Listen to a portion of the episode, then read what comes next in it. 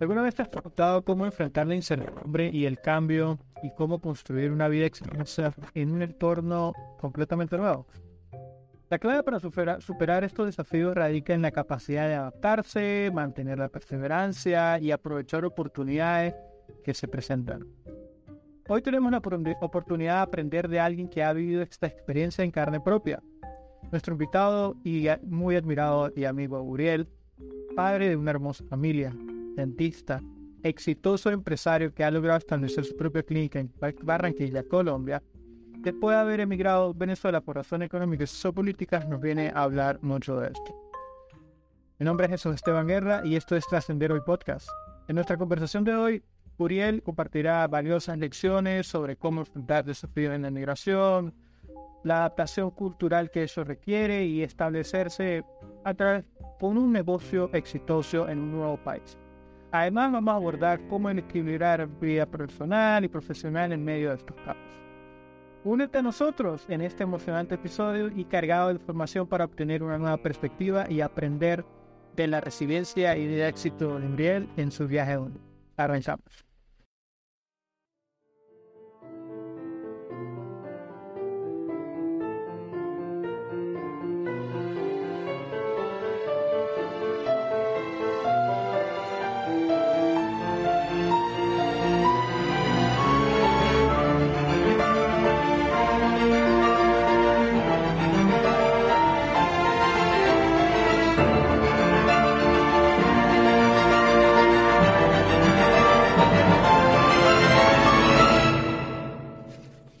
Estás, emocionado, contento y digamos que feliz de compartir este espacio contigo. Honrado de que pudiésemos tener la oportunidad de, de conversar un poco como amigos, como lo que somos, de nuestras experiencias. Muy bien, sí, la verdad que hemos tenido conversaciones los últimos años eh, tal vez uno o dos, pero siempre, siempre tienen mucho significado, siempre nos dejan algo y la verdad pues agradecido que, que esté en este espacio porque hay gente que, que, escucha y atiende y, aprende también de, esto. Así es. Mira, eh, Uriel, ¿podrías comentarnos sobre, sobre tu, tu trayectoria desde Venezuela hasta Colombia y qué fue lo que te inspiró a hacer ese cambio? Cómo, cómo eso influyó en tu experiencia como persona y también como profesional. Bueno, Esteban, fíjate que mi vida es una mezcla cultural entre lo que es Venezuela y Colombia. Uriel nace en Venezuela, en la ciudad de Caracas, en el año 83, en un popular barrio de Caracas que yo creo que no hay nadie que no lo conozca llamado Petare donde, ah, bueno. donde normalmente lo que se cree es que cuando tú naces ahí, seguramente tus oportunidades o aspiraciones no son muchas, más allá que crecer en medio de, de la delincuencia, de muchas cosas que no son muy positivas y demás. Padre de hijos, eh, hijo de padres, perdón, colombianos, ambos, que se fueron a, a Venezuela en la época dorada, digamos, de Venezuela en la época en que Venezuela representaba una oportunidad de vida no solamente para los venezolanos, sino para muchos extranjeros. Mis padres fueron unos de esos migrantes que se fueron en búsqueda de sueños, de metas, estudios y demás, y dijeron, vámonos a hacer vida a Venezuela. Por eso nazco yo allá. Digamos que no en medio de dificultades, porque gracias a Dios eh, no pasó eso. Ellos tuvieron apoyo por parte de mis abuelos y salieron adelante un poco de sacrificio, sí, como todo, eh, en el cual a veces costaba un poquito más en medio de lo que era estudio, trabajar, tener un hijo y demás. Y bueno, nazco yo en, Caracas, estudio hasta la primaria solamente allá en Venezuela, y mis padres siempre quisieron brindarme como una buena educación y creían que yo debía tener la oportunidad de desarrollarme en algo, lo que yo quisiera ellos no querían que yo estudiara en Venezuela, querían que mi educación fuera acá en Colombia. Y a los 11 años nos venimos a vivir a Barranquilla, Colombia. Ellos era una ciudad que conocían, habían nacido acá, toda su familia estaba acá. Y comencé a estudiar acá el bachillerato. Eh, tuve la oportunidad de que el haber aprendido a jugar básquet en el barrio con mis amigos, muchachos y demás, me abrió la oportunidad de poder estudiar becado en un colegio acá que económicamente no hubiese podido si no hubiese sido por el básquet. Eh, sí, afortunadamente era un colegio que era líder en baloncesto acá en la ciudad y en la región caribe y eso me abrió pues las puertas a tener una buena educación eh, en el colegio. Luego llegó una época en la universidad, termino la universidad y después vuelvo otra vez a Venezuela. Termino mi servicio rural y me toca regresar a Venezuela. Pero, pero ¿dónde, ¿en qué universidad estudias? Estudié en la Universidad Metropolitana en Barranquilla. Es una universidad que tiene la especialización en ciencias médicas nada más. Solo son ramas de la salud en esa universidad. Y es una universidad pionera en la rama de la odontología acá, muy reconocida desde hace muchísimos años acá en, la región, pues. Ok, ¿y, y, qué te, y, por qué elegiste odontología? ¿Por qué, ¿Por qué no otra carrera? Mira, realmente fue una, una, una elección de última hora. Fue algo loco porque yo le he puesto a todas las personas que, que me conocen y me preguntan algo así como tú. Y me dicen, ¿qué querías ser tú? Y yo le dije, bueno, de manera cuerda, es decir, una profesión de la que yo pueda vivir en salir adelante y económicamente vivir bien, yo quería ser médico. Pero eh, de manera loca, de manera de lo que tú sueñas y te apasiona, yo quería ser DJ. Me gusta mucho la música. Entonces, te, veías como, como yo, me, yo me veía controlando fiesta y... Más que por la rumba, era el hecho de la música yo te escucho desde música clásica hasta rock. Te conozco de todos los géneros Y, me gusta, o sea, es algo que me apasiona. Y bueno, esa era la idea loca de lo que quería hacer. Ese sueño que tú tienes, pero que tú dices, de esto no voy a vivir, esto, esto no da plata, esto no, no hay que vivir. Y bueno, al menos hace que 15, 20 años no era la, no era, no es lo mismo que de repente ahora, ¿no? De que te lanzas en un youtuber o una cosa y a lo mejor tiene más chance. Tú ves hoy un David Guetta, un Steve Aoki, y tú dices, hoy sí se puede vivir eso, pero hace 20 años atrás, eh, ni pensarlo. Eso era quizás una carrera de alguien fracasado y que se dedicaba a hacer algo ahí. Y bueno, resulta que el día que me voy a inscribir en la universidad, yo veo la oficina de admisiones de medicina y al lado la de odontología. Y me pongo a pensar, yo digo, bueno, Odontología es básicamente una especialización de la medicina. Los primeros cuatro semestres en mi universidad, nosotros dábamos clases era de medicina, no de odontología. Y dije, bueno, mi papá y mi mamá son odontólogos, ya tienen consultorio, ya tienen todos los libros oídos y por haber. Tengo la mentoría directa por parte de ellos si la necesito. ¿Para que voy a estudiar medicina? Aparte de que graduarme como médico, al quedarme como médico general, no eran muchas las oportunidades laborales que iba a tener. Debía tener una especialidad. Y mis papás quizás no iban a tener los recursos para pagarme una especialidad. Estaban haciendo un sacrificio tremendo para pagarme la carrera eh, que yo eligiera, que supuestamente iba a ser medicina, pero ya para un posgrado iba a ser muy complicado para ellos. Eh, Barranquilla es una ciudad, digamos que económicamente, donde cuesta un poco surgir, cuesta bastante. No están, digamos que no están todas las condiciones puestas para tú que poder movilizar socialmente. Exactamente, digamos que el círculo o la élite de la ciudad eh, está establecida durante mucho tiempo ya, hace muchos años, y entrar en ese círculo y decir voy a triunfar o voy a estar a este mismo nivel, eh, puede ser o por un golpe de suerte o por mucho, mucho, mucho sacrificio. Entonces, bueno, yo dije, no, me voy con odontología. Creo que es lo, lo más sensato de mi parte. Igual los primeros cuatro semestres serían medicina. Y yo dije, si finalmente no, no me gusta medicina, eh, odontología, perdón, y pienso que debo seguir en medicina, me daban la opción de seguir en quinto semestre con medicina normal. Pero fíjate que me quedé, me quedé ahí. Y ahí comenzó el viaje por la odontología, en cuando me fui todo para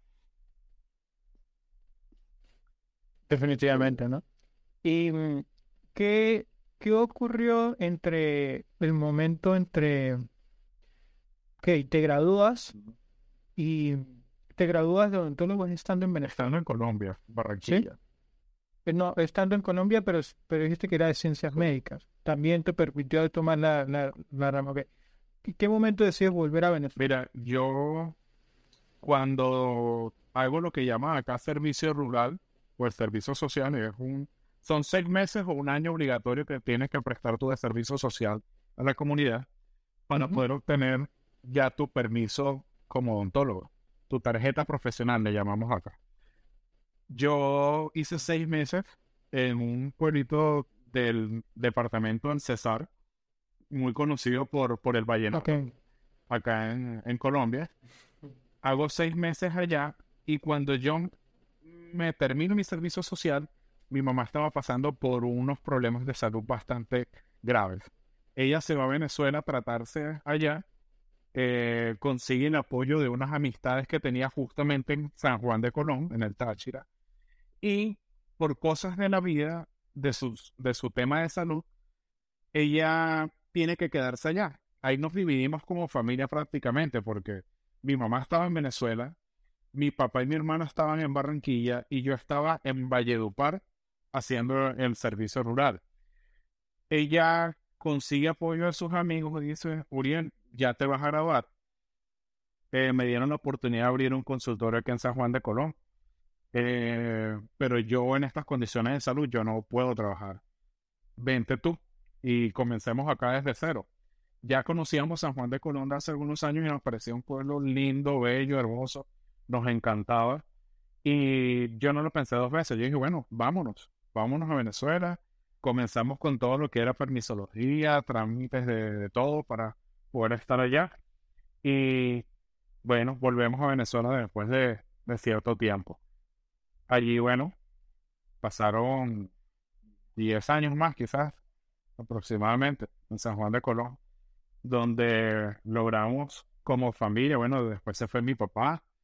Yo en ese momento me había casado con una odontóloga también que se fue allá y pasamos de tener un consultorio donde había una sola unidad odontológica y atendíamos cuatro odontólogos, mi papá, mi mamá, mi esposa en ese entonces y yo, un solo consultorio con una sola unidad odontológica. Ahí nos turnábamos y pasábamos. Y así. Luego compramos una segunda unidad. Luego dijimos, vamos a abrir una segunda sucursal. Luego vamos a abrir una tercera. Luego mi papá se separa, pero sigue el vínculo, eh, digamos que profesional. Mi papá abre un cuarto consultorio, después abre un quinto, llegamos a tener pues cinco consultorios en Colón, en, en la región de Táchira. Michelena, En, en el eh, Táchira. Colón, La Fría y La Grito. Todo como lo que para mucha gente no conoce, que no conozca el Táchira, como la región norte, ¿no? Exactamente. Exactamente. Ok. Bueno, entonces ahí Wow. otro en Venezuela durante 10 años aproximadamente. Y lo interesante que fue tras una, diga, entre comillas, una primera migración ah, de no solamente de ti, que vienes de Colombia, haber estudiado, haber pasado tu, tu, tu etapa universitaria en Colombia para entrar a Venezuela, y tus papás que ya lo habían hecho desde hace, de repente, décadas anteriores cuando llegaron a Caracas. ¿no? Que, ¿por qué, por qué entonces eh, te muevas a, a Colombia? ¿Por qué regresas a Colombia? Bueno, después de tener una vida estable allá y demás, pues para nadie es un secreto todo el cambio político que hubo en el país, que llevó en algún momento a sentirte como que si me quedo más tiempo, pongo en riesgo todo lo que tengo y puede que termine sin nada. No fue una decisión nada fácil. Después que tú estás estable, de que logras tener tu casa, carros, tu familia, tus consultorios, una vida quizás económicamente hablando, no éramos millonarios, pero vivíamos con todo lo que necesitábamos y estaba a nuestro alcance.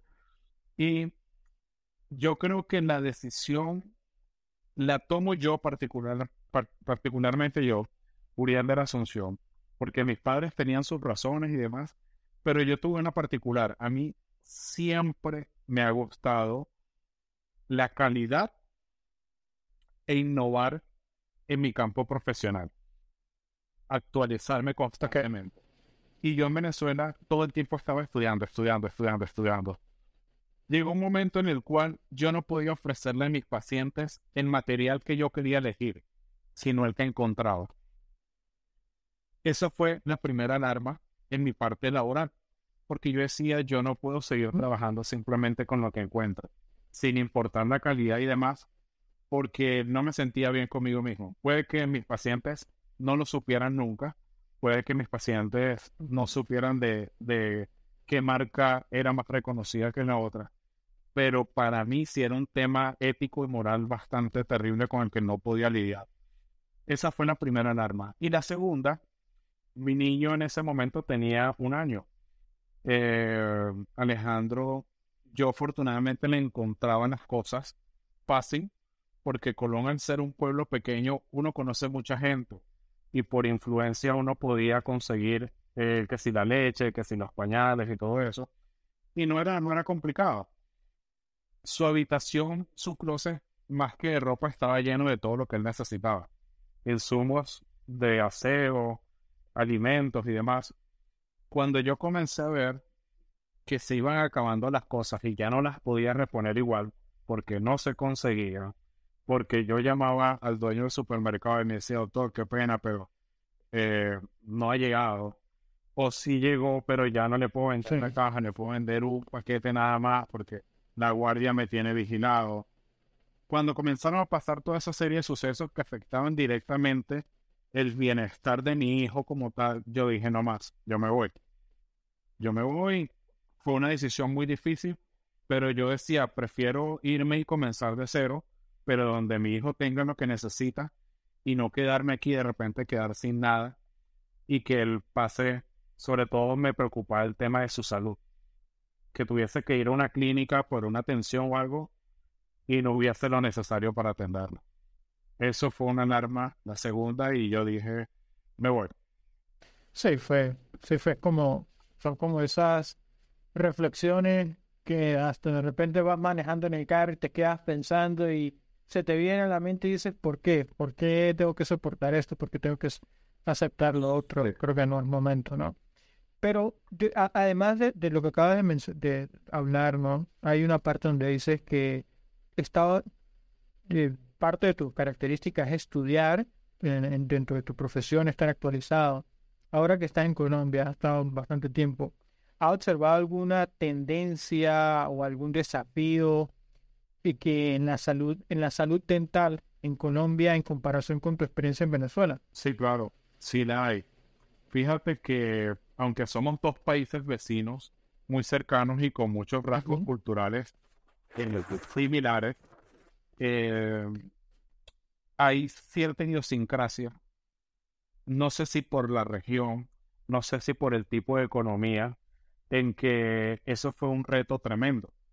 En Venezuela, por ponerte un ejemplo, al profesional se le valora por haber llegado a ese grado en el cual, por esfuerzo, sacrificio e inversión económica, llegó a tener un título, sea ingeniero, sea doctor, abogado, lo que sea, se le da cierto estatus y se le valora eso.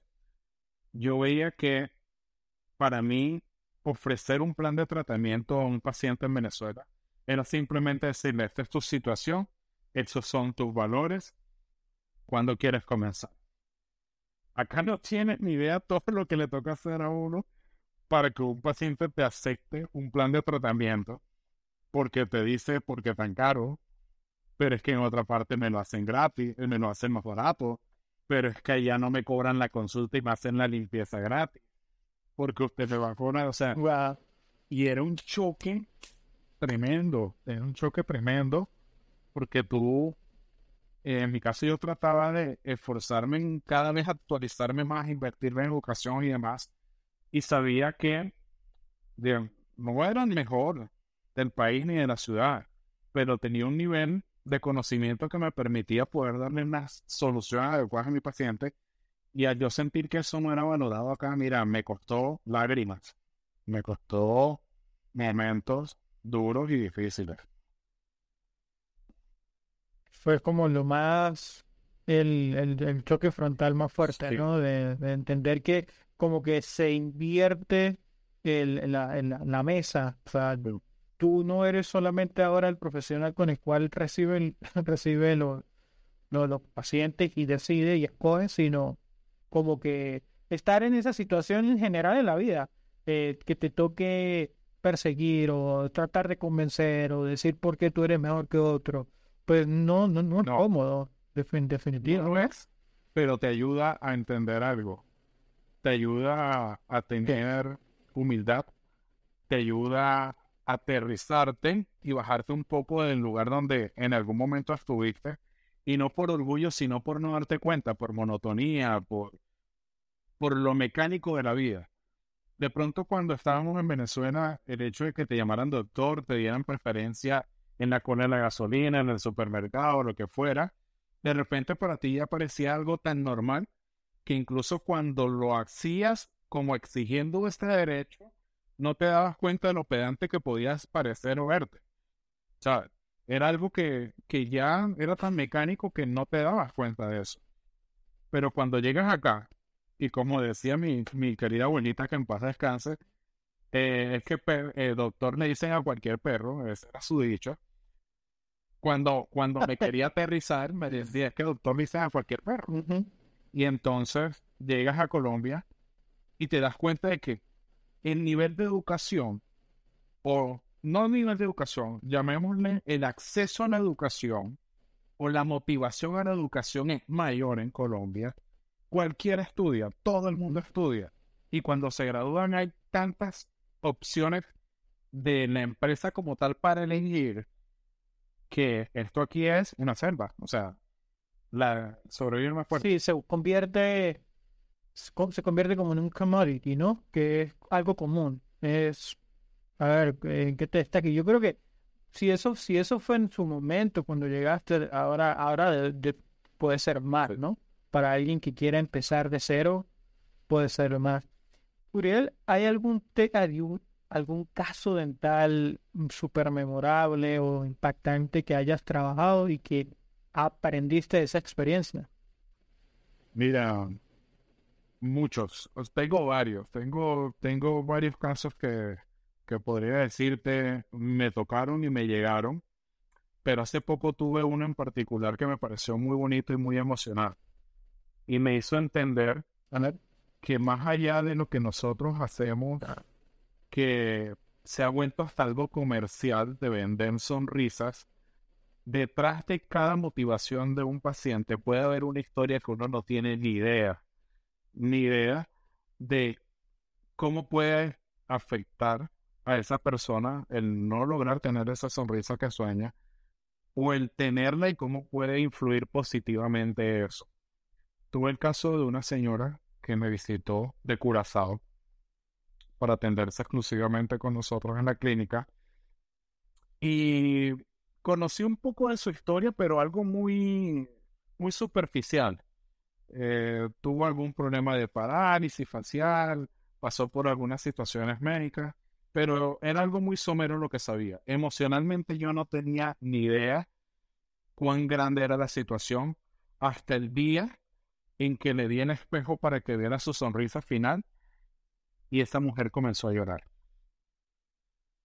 Al- a llorar, ese, ese video está en mi, en mi perfil en Instagram.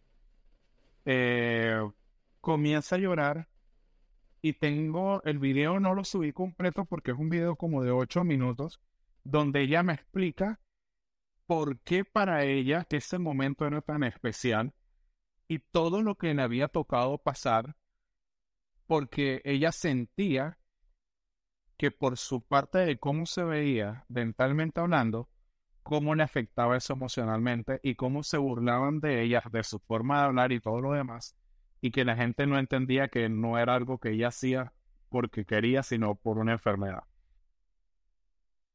Hoy en día, eh, yo digo que la gran fortuna que he tenido a través de mi profesión es hacer amigos.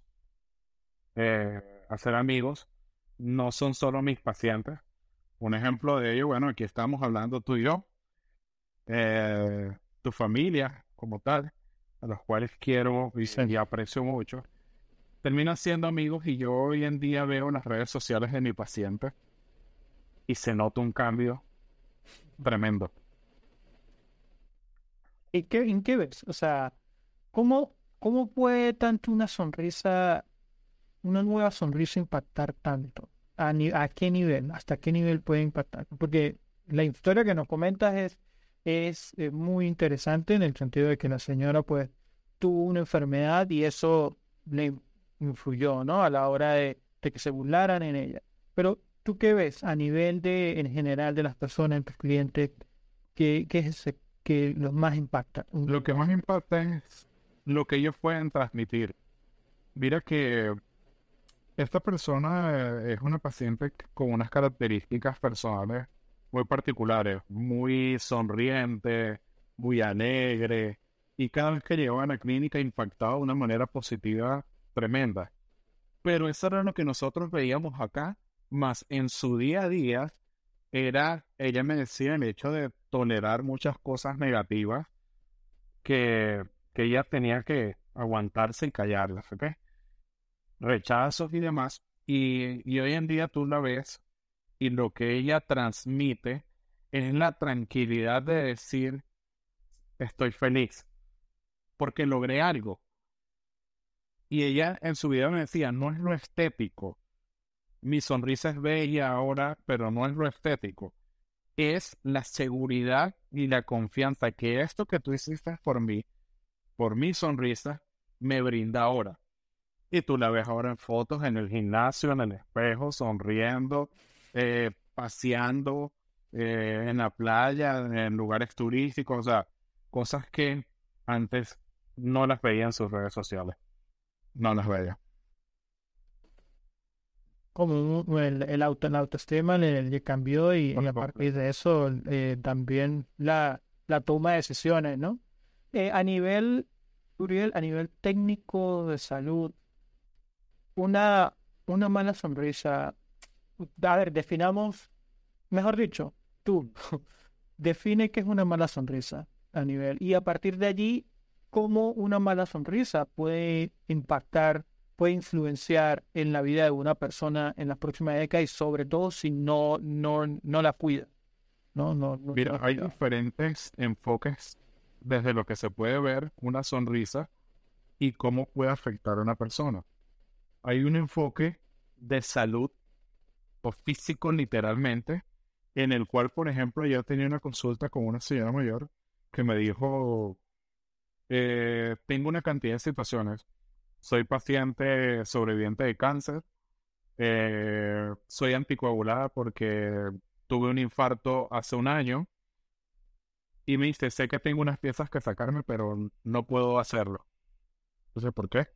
Dice, no, porque es que a mí yo me pincho un poquito y sangro demasiado. Y nada me para el sangrado. Fíjate que cuando yo le hago una valoración, me doy cuenta que hay unas piezas que debía extraerse y la razón era porque ya tenía una infección activa ahí. Yo le comento, yo le dije, hay mucha probabilidad que usted haya tenido este infarto por los problemas dentales que tiene. La señora hizo así y, y se asombró. ¿Cómo así, doctor? que tiene que ver mis dientes con, con el corazón? Yo le dije, hay una enfermedad que se llama endocarditis bacteriana donde los estudios han demostrado que condiciones en la cavidad oral pueden favorecer a padecerla y llevar a un punto de infartos. Entonces, fíjate lo grave que puede ser desde el punto de vista físico y de salud. Ahora vámonos al punto de vista emocional, la otra paciente que te comenté. Hoy en día, yo no lo llamaría moda, tampoco tendencia, porque la palabra moda y tendencia se quiere ver como una manera positiva, eh, algo agradable, pero sí es muy frecuente hoy en día hablar de problemas de salud mental.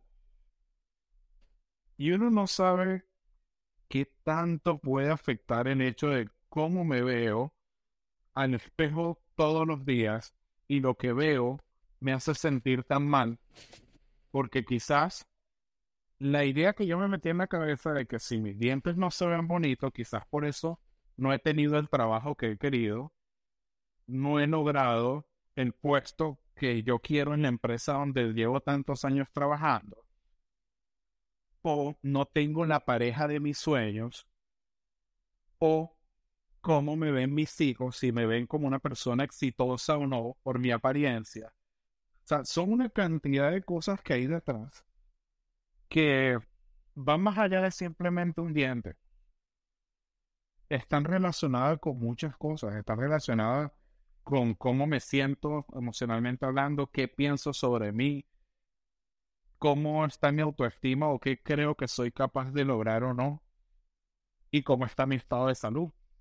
Más importante aún, un paciente que le hacen falta dientes, por ejemplo, es un paciente que no puede eh, triturar sus alimentos de manera adecuada y que va a tener un metabolismo mucho más forzado y eso le va a llevar a tener problemas gástricos, problemas de colon, problemas de metabolismo. Entonces... por, por el simple hecho de, de no masticar lo suficientemente bien sus alimentos, de forzarlo, el metabolismo trabaja de otra manera. Exactamente, exactamente. mira, el impacto que tiene esto que yo hago eh, hoy en día va mucho más allá de lo que las personas creen y está muy infravalorado realmente. ¿Qué está infravalorado?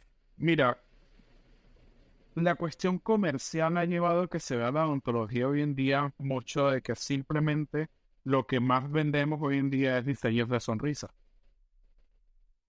Pero, ajá, ¿y qué pasa con el problema de caries? Una de las enfermedades más frecuentes a nivel mundial, que no se ha podido erradicar y que está lejos de serlo. ¿Qué se hace con los problemas periodontales o problemas de los perdidos que soportan los dientes o las encías que ya se sabe que están muy relacionados con problemas de endocarditis bacteriana?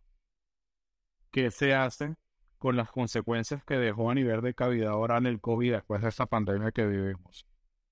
O sea, y creemos que es más importante la carilla que debemos ponernos para que se vea la sonrisa como el, el actor o la actriz que tanto adoramos, olvidando que hay unas cosas mucho más básicas que esas que son más importantes y que tienen una incidencia mayor, tanto positiva como negativamente, cuando simplemente las obviamos.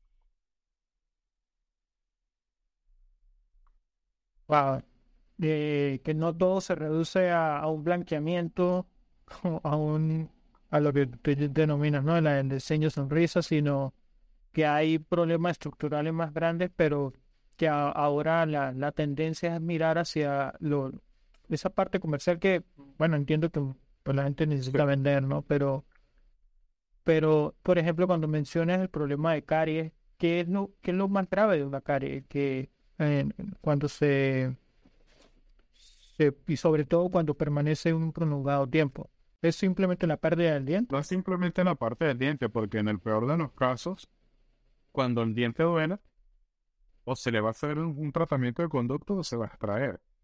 El problema es, y te lo voy a poner de la siguiente forma. Supongamos que a ti te dicen que tienes un absceso en el brazo y tú lo logras ver, lo estás viendo y de pronto puede que estés supurando o algo. Y resulta que yo estoy seguro que tú no te quedas con ese absceso ahí y siguen el resto de tu vida. Puede que no te duela, pero nada más que tú lo estés viendo, tú vas a ir a asistencia médica y vas a preocuparte y vas a decir esto puede empeorar. En el caso de los dientes, la persona cree que porque no hay dolor todo está bien. Y tener una caries es tener una infección activa en tu boca todo el tiempo. Cuando hay una cavidad donde tenemos un tejido que está afectado, donde tenemos bacterias que liberan toxinas día a día para seguir destruyendo dientes y que esa es la vía de entrada de tu organismo para alimentarse. Y tú todo lo que estás consumiendo lo estás pasando por ahí. Y te lo estás fregando. Y te Mm. estás alimentando de eso. Tú todo el tiempo tienes en contacto tu saliva, que muchas veces la vas a tragar, en contacto con esa carie. Entonces, como no lo ves, como no duele, pues, tú no crees que hay la necesidad, Lo ignoras. y crees que no hay la necesidad de ir al odontólogo.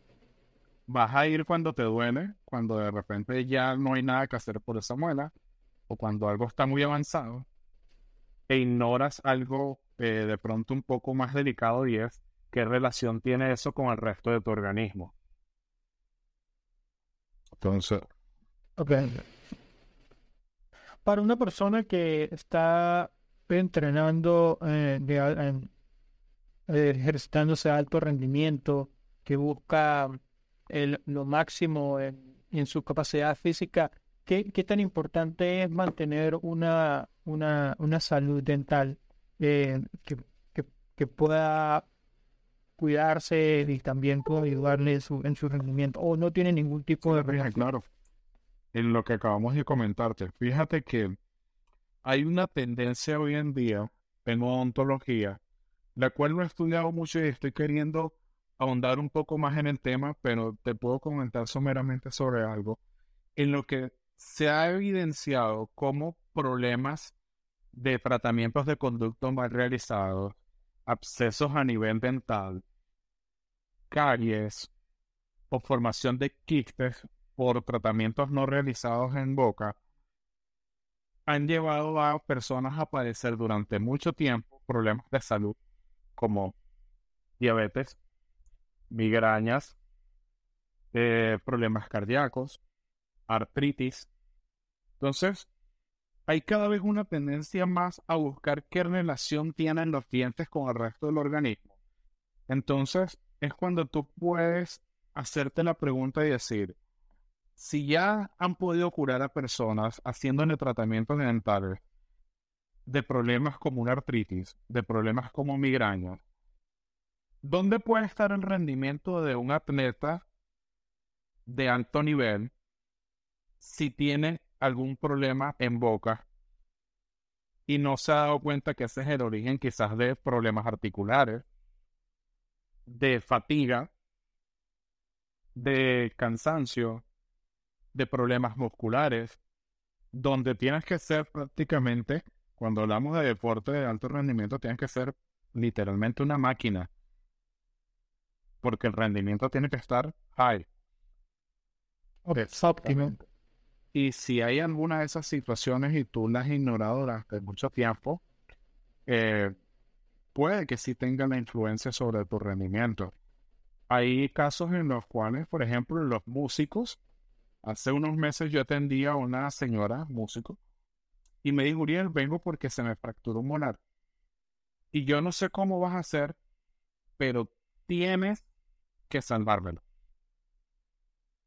Me pareció curioso, comencé a ahondar más en el tema y le dije, ¿cuál es la razón? Me dice, Uriel, yo soy músico. Y resulta que si yo pierdo esa muela, los años de estudio que llevo en técnica vocal se van a ver afectados porque mi respiración no va a ser la misma y yo no voy a poder cantar igual. Ella no era experta en odontología, ella era músico, pero ella sabía la influencia que tenía su diente en cómo pronunciaba y en cómo En cómo, sí, en cómo respiraba, cómo hacía el proceso de respiración y, y cómo poder pronunciar. Exacto.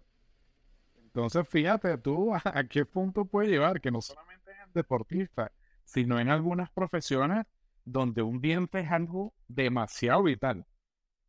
Demasiado vital. Es más, hay una historia que yo no he podido averiguar si, si es un mito o es una realidad, pero el caso de Freddie Mercury, una voz Ok. prodigiosa de la música, más allá de su personalidad y demás, todo, un tipo con una voz incomparable.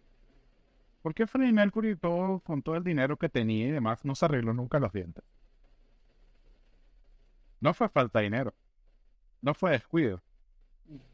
era su técnica vocal, según cuenta la leyenda. Que hacer una pequeña ajuste, una pequeña modificación, Iba a cambiar por completo. no está abierto en la... Iba a cambiar Ah. por completo. Wow, qué interesante. Pero ya fue. ¿Por qué me enamora lo que hago? Sí, sí, totalmente. Uriel, tú mencionabas que en, estando en Venezuela, pues llegaron a abrir hasta cinco sucursales, ¿no? Eh, pero en Colombia, cuéntanos sobre, sobre la clínica que tienen, cómo, cómo, está organizada, qué, qué especializaciones tienen.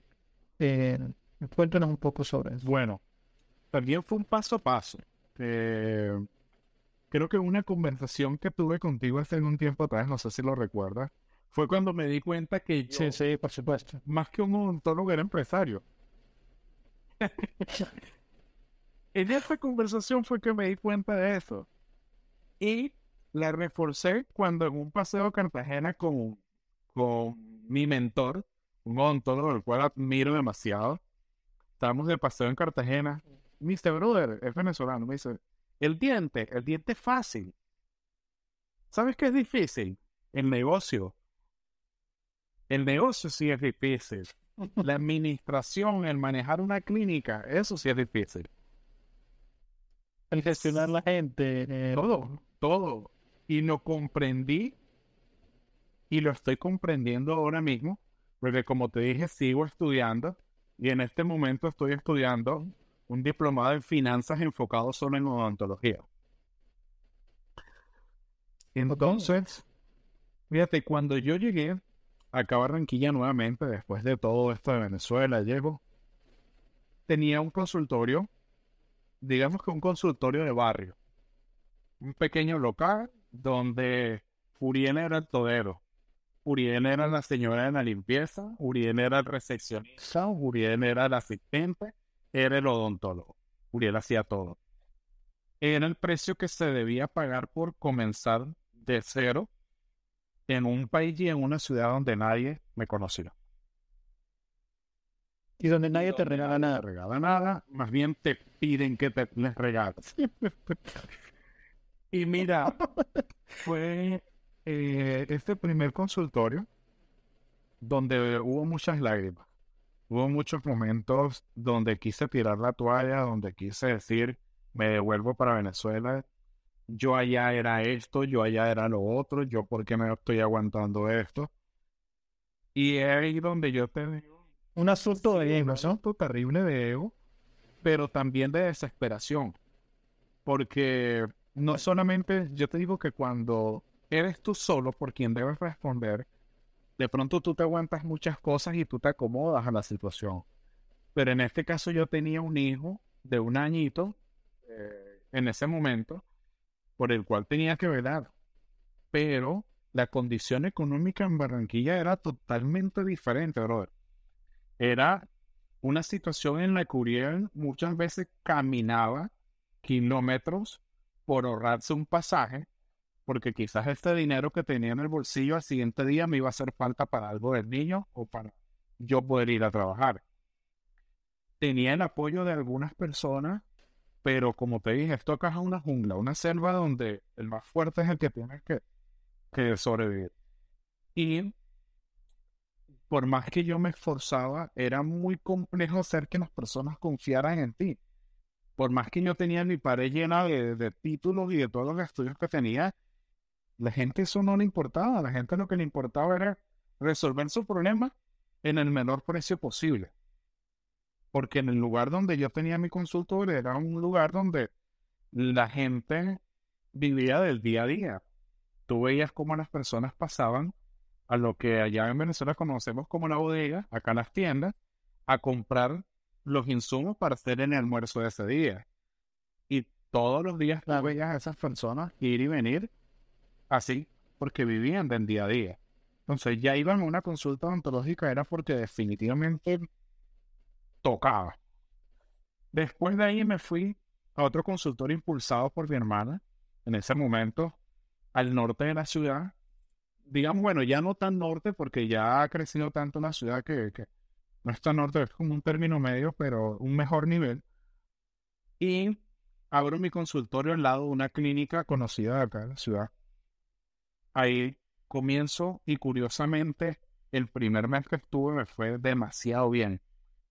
Porque personas que no se atrevían a ir al sur de la ciudad donde yo tenía consultorio, acá sí iban y comenzaron a recomendarme uno con otro paciente y así comencé a darme a conocer. Ahí estuve por casi tres años. Y luego, en medio de la pandemia, viene el mayor desafío. A nosotros nos dicen, cierre la pandemia, todo el mundo encerrado, todo el mundo en casa. Nosotros no teníamos derecho a trabajar, ni siquiera urgencias. Y afortunadamente, con lo que me había ido bien, tuve la oportunidad de ahorrar un dinero con el cual sostuve a mi familia durante esos días, todo ese tiempo que pasó de la pandemia, hasta que nos pudieron dar vía libre para comenzar a trabajar, pero solo urgencia. No nos permitían nada más que urgencia. En medio de eso, mi mejor amigo y socio hoy en día, él siempre había estado detrás de mí que nos uniéramos para crear una clínica grande. Yo siempre le decía que no. Él también hace rehabilitación horaria estética, al igual que yo.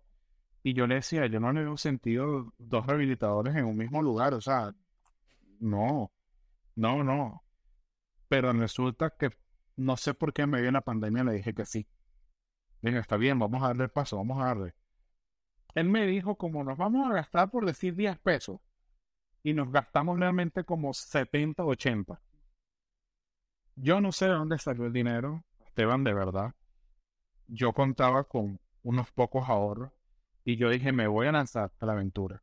Y comencemos y démosle. Ahora en marzo, Dental Studio, como se llama nuestra clínica, cumple dos años. Cumplió dos años ahora en marzo. Y te puedo decir que fue una muy buena decisión. Eh, es una clínica mucho más amplia, donde ya tenemos más personal a cargo, donde tenemos especialistas a cargo de nosotros como gerentes de la clínica, donde se ofrecen todas las especialidades de odontología y donde quizás hoy podemos decir, oye, fue difícil, pero valió la pena, pero también nos vemos cada día y decimos, vamos por más todavía falta un poco más. Todavía falta. Sí, eh, qué interesante que siempre, siempre es una decisión, ¿no? Que por, pequeña o minúscula que parezca, terminan dando un impacto tan grande, ¿no? Tú te venías negando la posibilidad de, porque eso, eso tenemos, los seres humanos tenemos como una idea de no, no va a funcionar porque para que, por ejemplo, en tu caso era muy razonable, para que dos rehabilitadores en la, en la, en la, de la dos personas que practican la misma especialización área, pero lo que no se estaba viendo era lo que hay del otro, de, lo que podía haber, ¿no? En ese, en ese acompañamiento de fuerzas, de inversiones, porque además no es solamente dinero, es también una compartir mentalmente hay estrategia, visión, ejecución. Sí, wow. Totalmente. Fíjate, hoy venía con mi hijo en el carro y me dijo algo que resume perfectamente esto cuando yo se lo expliqué. Y él me decía, papá, ¿cómo así que uno puede lograr cosas extraordinarias si va más allá de lo normal? Mi hijo tiene nueve años y me hizo esa pregunta y resume esto que acabamos de hablar. Y yo le decía, hijo, lo que pasa es que uno siempre puede dar más. Y hoy estábamos manejando bicicleta. Y yo le dije, ¿qué hiciste hoy diferente manejando bicicleta? Me dice, papá, es que hoy salté obstáculos. Y antes no lo hacía. Yo le dije, hoy te exigiste más. Hoy hiciste algo extraordinario porque fuiste más allá de lo normal. Y fue lo que hice. Tú, tú decías que cuando, que cuando estás en tu etapa universitaria, bueno, antes de entrar a, una de las escuelas, eh, te gustaba el básquetbol, practicabas básquetbol. Eh, Michael Jordan. te inspiró, te inspiró mucho en, en tu vida. Mira, no solamente me inspiró en, en aprender y querer jugar básquet, un basquetbolista frustrado, que yo logré cosas interesantes aquí en Colombia. Eh, logré representar a la, a la selección de, del departamento, eh, ser campeón a nivel nacional. eh, o sea, creo que viví cosas muy chéveres. Bueno, no, no, no fue simplemente haber jugado en la calle, ¿no?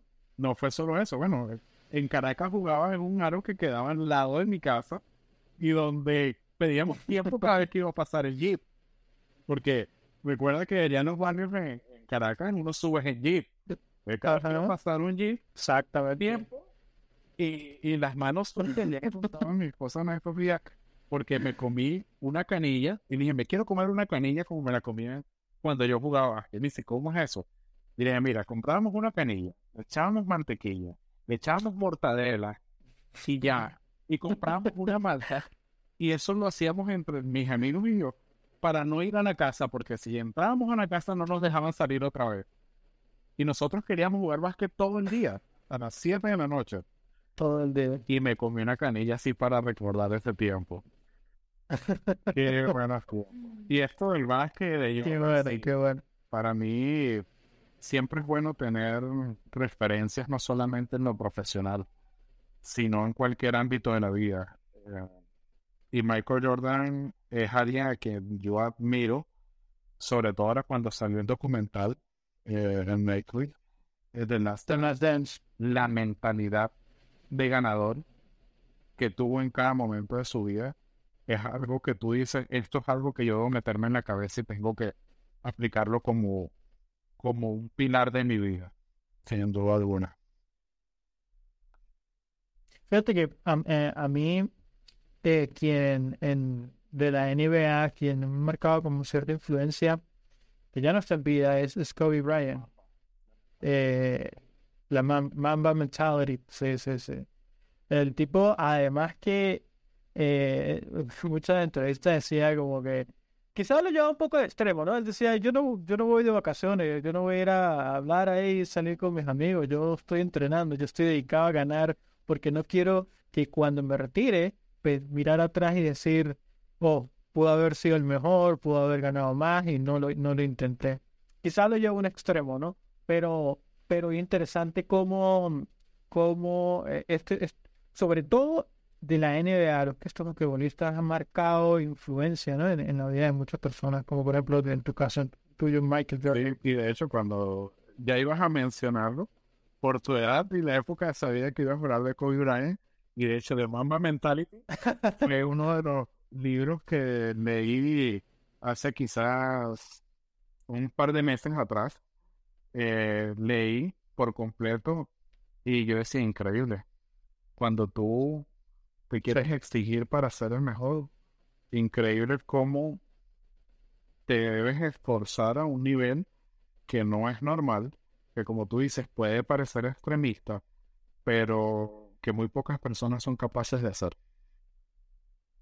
Sí, sí, sí, sí, el nivel, el nivel de sacrificio, pero, pero también de elección, ¿no? Porque tú no sacrificas cosas por las cuales no te importan. Eh, tú no sacrificas, sa- perdón, sacrificas cosas que, por ejemplo, no tienen valor en tu vida. Eh, de repente, quizás no, hay gente que no, el hecho de viajar a otro país no, no está dentro de su escenario, pero sacrificio sí es dejar de compartir con la familia, ¿no? Kobe, Kobe decía que él, él tenía una su mujer hermosa eh, en casa con sus dos, con sus hijas. Y él decía que si él iba a estar 8 o 10 horas fuera del terreno, perdón, fuera de su casa, ahí en la cancha entrenando, él mejor entrenaba excelentemente para ganar el campeonato ese año, porque si no, iba a valer la pena. Pero cuántas cosas me criticaron también de tiempo con la familia. Eh, eso, yo pienso que todo debe ser un perfecto equilibrio en la vida. Eh, donde quizás puedas tener un, con 1% que tengas más de inclinación a hacer algo diferente a lo normal, puedes lograr grandes cosas.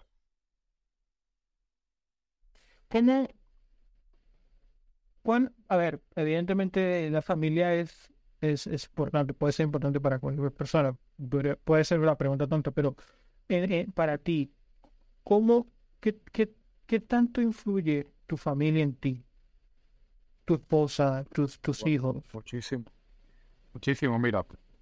Yo pienso que lo que tú dijiste ahorita es clave cuando dices de que tú no estás dispuesto a sacrificarlo cualquier cosa por, por lo que sea, sino por algo en específico. Y cuando hablamos de familia, el hecho de mi esposa, mis dos hijos, eh, son la base de todo lo que hago.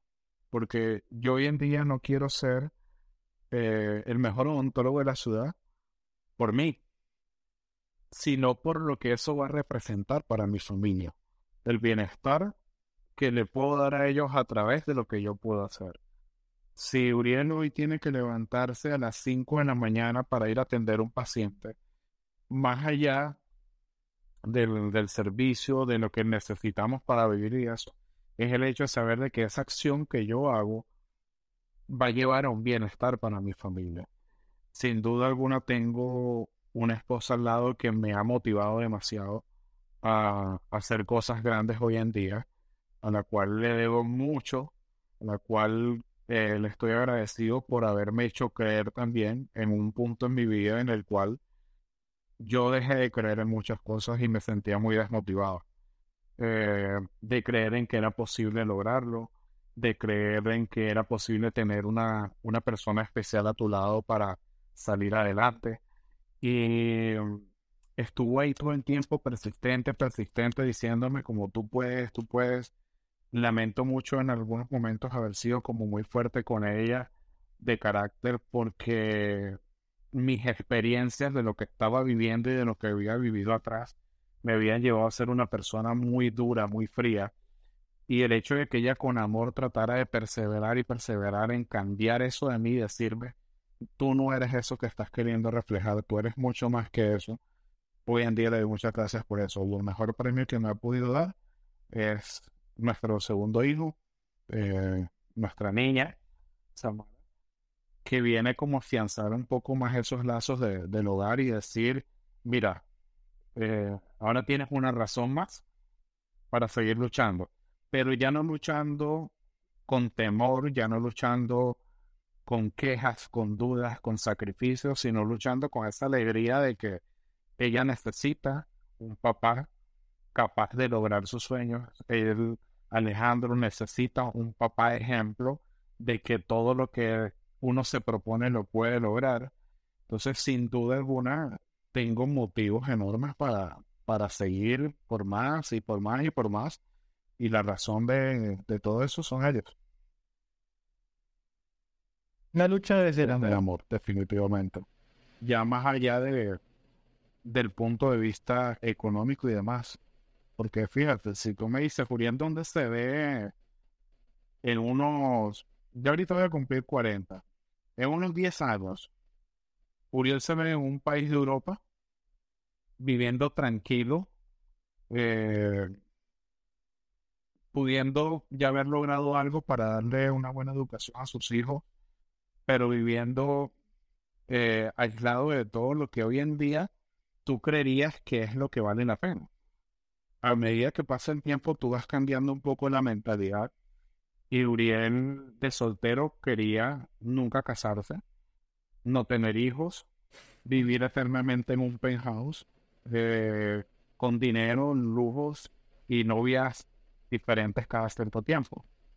Hoy en día Uriel quiere una casa, una estabilidad económica que le permita tener para comer, donde dormir, cómo vestirse, y quizás algo en que desplazarse. Y, y ya, pero tener tranquilidad, tener paz, tener eh, la libertad de no vivir atado a algo, sobre todo a, a, lo que muchas veces nosotros vivimos atados, que es lo superficial, eh, lo que simplemente es material, más allá de lo que importa, que en este caso, como te dije, es mi familia. Uriel, ¿qué es, qué es algo que si tuvieras hoy 80 años en tu vida, llegaras y miraras al pasado, ¿te arrepentirías de no haber hecho o de no haber aprovechado? Mm, Mira, yo pienso que lo que nosotros hemos hecho en nuestra vida, como experiencia positiva o negativa, todo tiene un propósito de ser.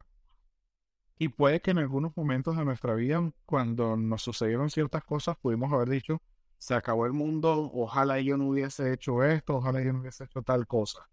Pero si yo tuviese 80 años y mirar atrás, mira, hubiese aprovechado más el tiempo para estudiar más. Yo creo que hoy en día, yo escuchaba tu, tu podcast hablando sobre la inteligencia artificial y yo siento que hay algo que nunca, jamás podrá ser reemplazado y se llama conocimiento. Y conocimiento es poder.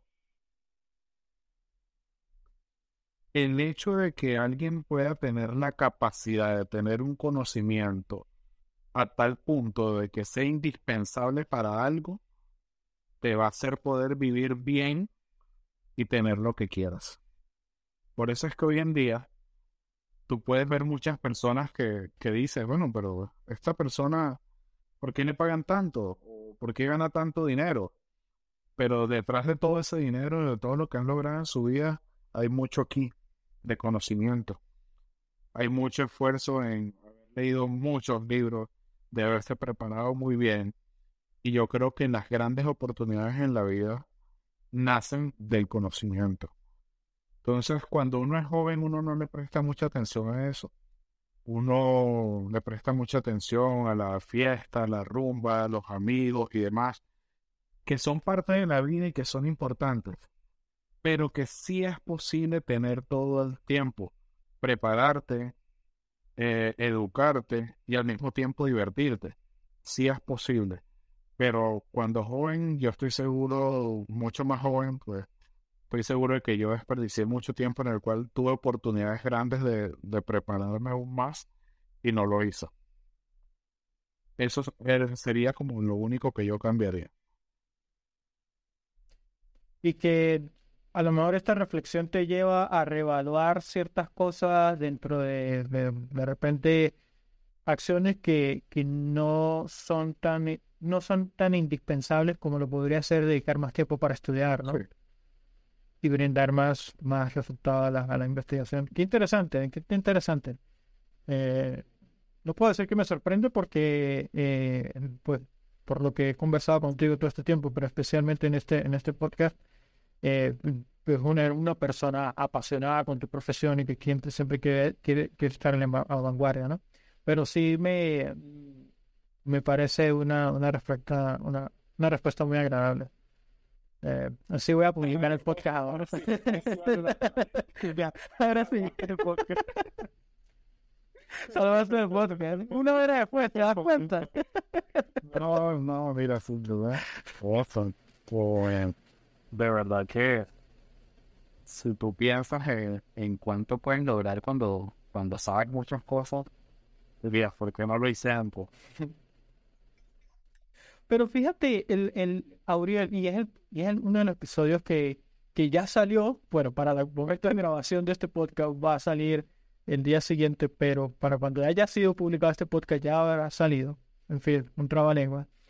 Pero hay un podcast en este, eh, hay un episodio en este podcast sobre la, el chat GPT, no solo la inteligencia artificial, sino chat GPT, que eh, en pocas palabras es esa herramienta en la cual, eh, una, basada en un modelo de lenguaje, en el cual tú le preguntas o le dices algo y él te, te da toda una respuesta elaborada basada en un conocimiento universal.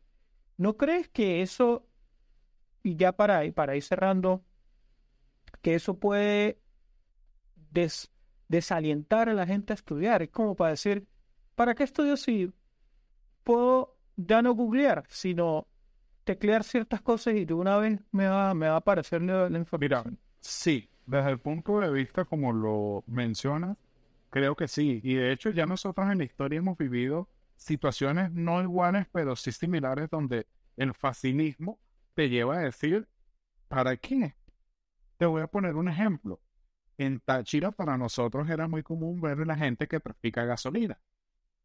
Entonces, tú ves muchos muchachos jóvenes que dicen, ¿para qué estudio si llevando gasolina a Cúcuta me compro un 350, rumbeo todos los fines de semana, tengo un licor, tengo mujeres, tengo todo, tengo dinero, vivo bien, ¿para qué estudio?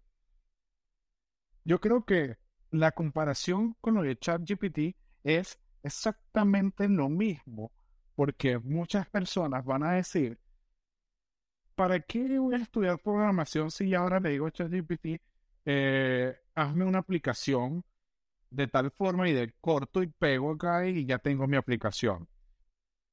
Pero yo no creo, como lo mencionabas en el podcast, que en su totalidad esto pueda reemplazar a las personas en algo que podríamos llamar, lo que decíamos ahorita, conocimiento y lo que podríamos llamar eh, autonomía de pensamiento. Es clave esa Porque es que tú puedes decirle a ChatGPT, hazme tal cosa. Y yo lo uso, lo uso mucho para hacer mis publicaciones y tener un texto rápido para... No tengo el tiempo para hacer muchas cosas en la clínica y a veces quiero hacer una publicación y voy a ChatGPT, hazme tal cosa y me lo hace y lo pongo.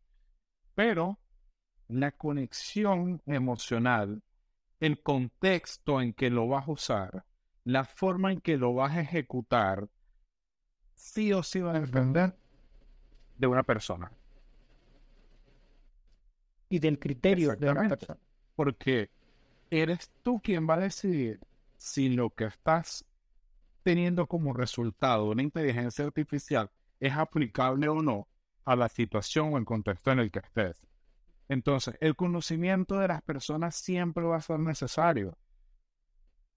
No sé si 70, 80, 100 años después lleguemos a un punto en el que, digamos, la inteligencia artificial llegó a un punto de razonamiento, emociones y sentimientos como un humano para reemplazarlo, pero en este momento no. Y mi mensaje a quien crea que debería desmotivarse por cosas como esas es más bien edúcate cómo funciona eso para que esto no sea digamos que un reemplazo para ti, sino una herramienta para que tú hagas mejor tu trabajo. Excelente, excelente. Esto es hacer, es. Más que la sustitución, pues aprovechalo. Aprovechalo como todos los grandes cambios que han ocurrido en la historia de la humanidad, ¿no? Las máquinas, la agricultura, ahora el, e incluso la llegada de Internet. Internet. Mira, no, y ahora en tu vista, yo tengo, yo tengo un primo que es programador. Mi primo puede pasar todo un día en un computador para poder entregar una aplicación que la empresa le exige en determinado tiempo. Sí o sí necesitan de su conocimiento, pero él hoy en día tiene una herramienta que le permite quizás ser más productivo ayudándose a esa herramienta para disminuir sus horas de trabajo y compartir más tiempo con su familia. Entonces, dependiendo de cómo lo uses, puede ser muy bueno y muy positivo para ti. Interesante, interesante. Uriel, muchísimas gracias. Muchísimas gracias por tu tiempo, por tu historia, por, por toda esta información que nos, nos abrió. A, a, ti, gracias por la invitación, hermano. Muy complacido de compartir contigo este espacio. Eh, como te dije antes de que comenzara este podcast, admiro lo que haces, eh, te admiro como persona y apoyo lo que haces porque creo que un día no muy lejano, esto que hoy estás haciendo va a rendir unos frutos muy productivos. Y creo que cuando han también tan apasionado por lo que hace, por el conocimiento y por cada vez crecer un poco más, eh, hacer esto, pues el éxito es inevitable.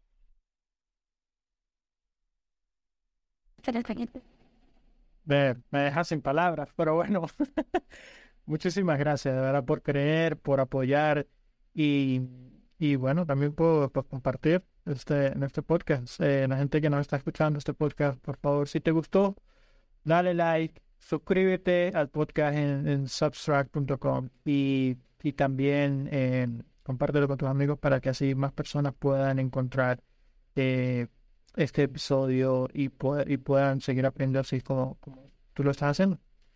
Esto ha sido todo por hoy. Nos vemos en el siguiente episodio.